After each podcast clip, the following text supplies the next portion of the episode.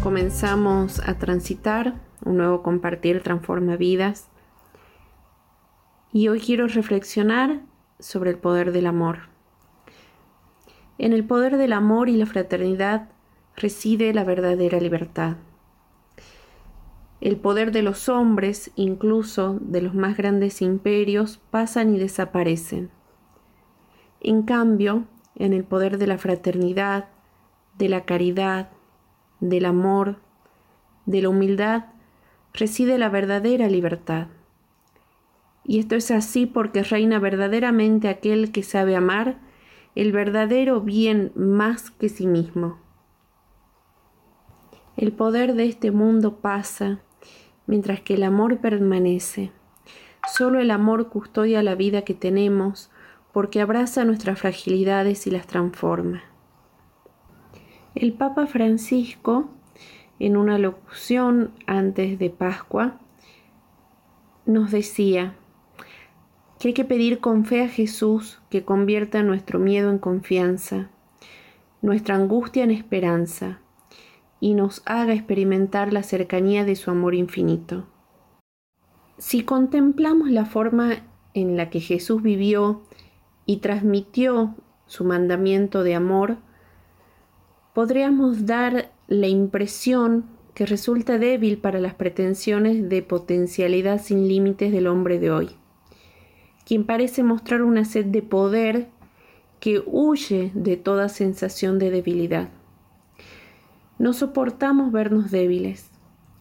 El diálogo y la búsqueda de las verdades que nos llevan a construir un proyecto común implican escucha, renuncias, reconocimiento de los errores, aceptación de los fracasos y equivocaciones.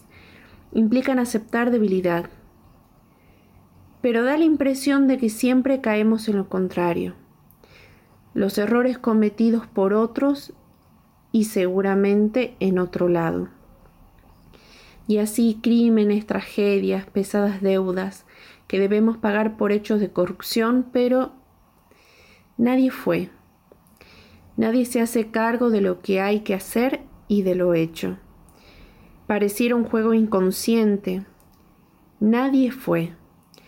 Es, en definitiva, una verdad y quizás hemos logrado ser y sentirnos nadie. Y respecto a ese poder, el ejercicio de ese poder que se vuelve acumulativo, como adrenalina, es sensación de plenitud artificial hoy y autodestrucción mañana. El verdadero poder es el amor, el que potencia a los demás, el que despierta iniciativas, el que nunca Cadena puede frenar hasta donde en la cruz o en el lecho de muerte se puede amar. No necesita belleza juvenil, ni reconocimiento o aprobación, ni dinero o prestigio.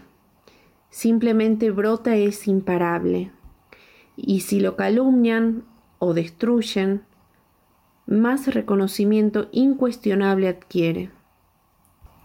Ese Jesús débil e insignificante a los ojos de los politólogos y poderosos de la tierra revolucionó el mundo. El mandamiento del amor apunta a que nos sintamos, que sintamos ese llamado a trabajar nuestra capacidad de amar. No es sin más un impulso puro de la naturaleza, sino que es un don, que desde nuestro natural y desde la iniciativa de Dios nos consolida como personas si le damos cabida y cultivo. Sin amor, el alma se marchita y se endurece, se vuelve fácilmente cruel. El amor hoy nos invita a actuar, ocupándonos de las generaciones que vienen y no entregándolas a tendencias facilistas.